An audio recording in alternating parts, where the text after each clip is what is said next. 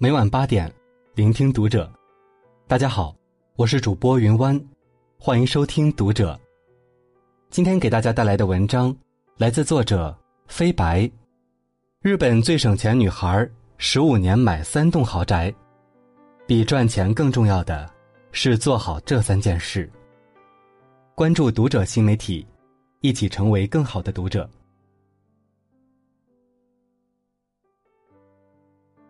前两天看到一个新闻，日本一位三十三岁名叫笑的小姐姐，在二零一九年被日本电视台评为日本最省女孩。为什么呢？因为她靠省钱，省出了整整三栋千万豪宅。笑十八岁的时候，身边的姐妹都在攒钱买化妆品、买包包，她却立下宏愿，买楼，并决定三十四岁前买下三栋楼。然后退休。毕业后，笑在一家房地产公司上班，每个月一发工资，他就会将大部分钱存起来，只留一点钱生活。衣服能不买就不买，上衣是朋友淘汰的，牛仔裤是妈妈淘汰的，鞋柜里接近一半的鞋子，都是从妈妈那里顺来的。房子里的大部分家具也都是捡来的。他给自己定下规定。每天的伙食费不能超过二百日元，约等于十二元人民币。早餐是一片方包，抹一点酱，约合人民币一点五元。午饭要吃的好一点，那就自己做一块三文鱼配白饭，约合人民币四点九九元。调料都不灵，健康又省钱。晚餐吃蔬菜乌冬面，乌冬面两元，蔬菜一点一元，一顿晚餐。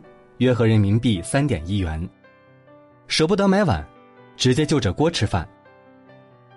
靠着这样苛刻的自律，他硬是存下了钱，在二十七岁时买下了第一栋楼。这栋楼价值一千万日元，人民币六十三万，共有三间房，他自己住一间，剩下两间出租。四年后，三十一岁的笑又买下了第二栋楼，这栋楼售价一千八百万日元。约一百一十四万人民币，比第一栋更新更贵。今年孝三十三岁，买下了第三栋楼，成功圆梦。孝的三套豪宅，现在的他坐拥三栋楼，每个月光收租就有三十万日元，近两万人民币。而这个年纪的很多人还在为生计奔波，他已经过上了很多人梦寐以求的退休生活。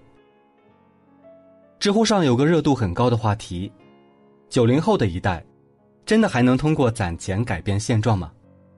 对于这个问题，许多年轻人总是习惯性的嗤之以鼻，因为攒钱太不酷了。这个词在他们看来就是个贬义词。在这个通货膨胀快过工资增长速度的时代，手里的钱再怎么攒也买不起房，不如及时行乐，过得潇洒一些。这不。前段时间就出现这样一则新闻：九零后一个月赚八千的女护士，网贷了几十万，最后被母亲赶出家门。月薪八千不算少了吧？正常消费的话，自己一个人花还能存下不少。可她都把工资用来干什么了呢？混迹高档餐厅、酒吧，买名牌奢侈品。据说这位护士去酒吧消费一次就是上千块，即便在周末。也要来一次说走就走的旅行，到全国各地的网红店打卡。他无意朋友之间的攀比，但看到别人拥有漂亮的首饰和包包，还是很羡慕。于是大家一起出去逛街时，只要是看到自己喜欢的东西，护士便丝毫不考量自己的消费实力，果断买单。出门一定要叫网约车，看到心仪的美食推荐一定要去吃，走在路上渴了就随手来一杯星巴克。同事朋友有一个价值不菲的包包或首饰，他也一样不能落下。这是许多年轻人的生活常态，这样的消费，月赚两万也不够啊，难怪需要靠网贷来维持。直到今天，我们仍然会听到这些论调：钱不是靠攒的，会花才会赚。包括在日本最省女孩的新闻评论下，也有出现这样的声音：她能买下三栋豪宅，根本不是靠攒钱。收入高才是王道，但他们不知道的是，多数普通人的第一个十万，其实都是靠工资攒下来的。许多年轻人的负债并非因为房贷，而是超前消费。今朝有酒今朝醉是挺爽，但若不是家里有矿，就算收入再高，也支撑不起消费一日高过一日的生活开支。《财富自由》一书中提到，许多高收入者都处在收入富裕阶层，而不属于资产富裕型。什么意思呢？很多人混淆了一个概念，认为收入就是财富，收入高的就一定是个富人。其实不然，这里需要理清两个概念：净资产和负债。净资产就是你的资产负债表，你的资产减去你的负债后的净值。收入是你在一段时间内得到的钱，它必须是你的税后收入。定期收入必然影响你的净值。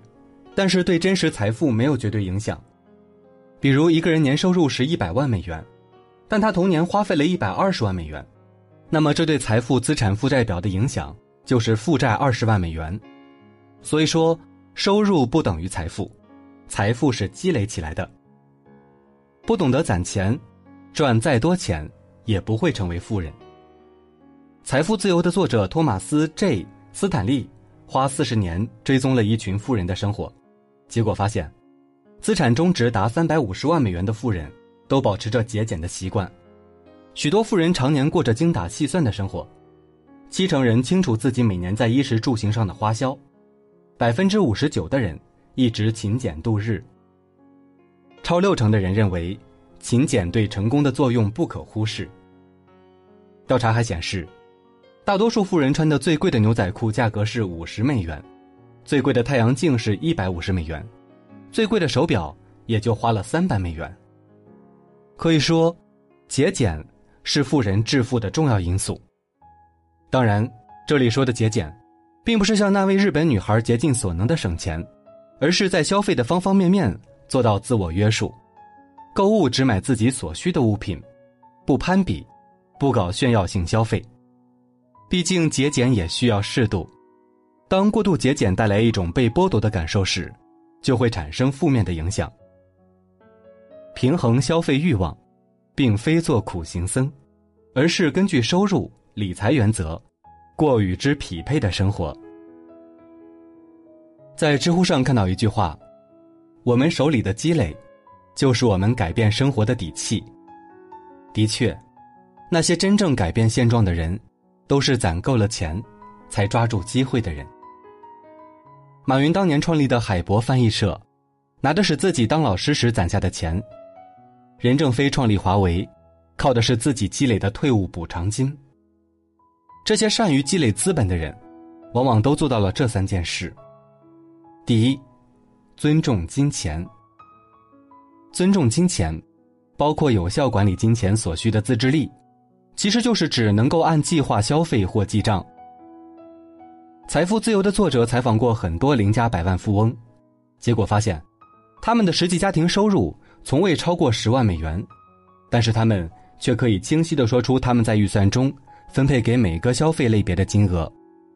他们还根据自己的预期收入、消费类别、投资、退休、大学资金等，编制了年度预算。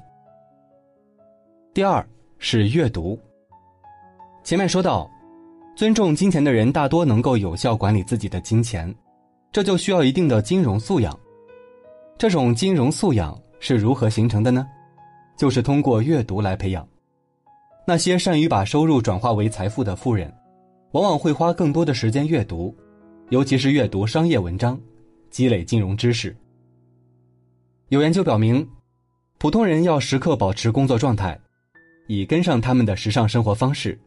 所以几乎没有时间去计划、阅读和考虑投资。在仅有的一部分属于自己的时间里，普通人更愿意把时间花在社交软件上。有这样一组数据：大多数富人每周在社交媒体上花费的时间仅为二点五小时，而普通美国人平均每周要多花百分之三十，约等于每周至少三点五小时。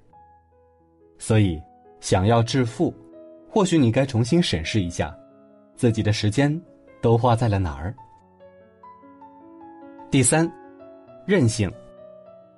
在创造财富、建立自己事业的路上，我们往往需要忽视批评者、媒体以及身边人对我们的影响。有韧性，才能跨越这些影响带来的痛苦，不停歇地向目标进发。这一点可以参考电影《哪吒》的导演饺子。饺子最开始毕业于四川大学医学院，如果毕业后去个不错的医院，前途也是不可限量的。但爱好动漫的他，一直有一个当漫画家的梦想。思虑再三后，还是决定弃医从画。当所有人都觉得他疯了，放着好好的前途不要时，他却不理会，硬是凭借着自己的努力和死磕的精神。做出了观众眼中的中国最强三 D 动画电影。某种程度上，饺子和哪吒有很高的重合之处。有命我不认，别人怎么看我不管，我命由我不由天。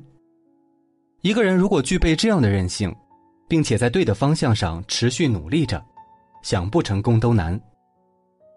从本质上讲，节俭的生活方式是通过预算、计划。设定目标和自律来强化，而尊重金钱、阅读和韧性，就是实现这种生活方式所必须具备的特质。无论你是一名行政人员、教师还是商人，想要致富，节俭永远都不会过时。所以，对于任何一代人，攒钱都是可以改变现状的。就像那位日本最省女孩。不就是通过攒钱实现财务的自由吗？当然，如果节省了十五年，最终只是为了让自己退休，未免也太无趣了些。新闻的最后提到，姑娘竭尽所能的实现财务自由，其实是为了开一家猫咪咖啡厅，完成一直以来想要救助流浪猫的梦想。她对自己苛刻，却愿意在猫身上花大价钱，装场地就花了十万块。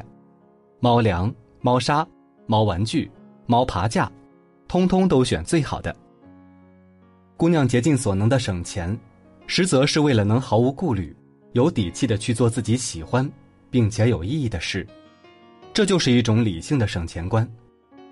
保持理性的省钱观，把金钱和精力花在更有意义的事物上，你的生活也会更自由，精神更富足。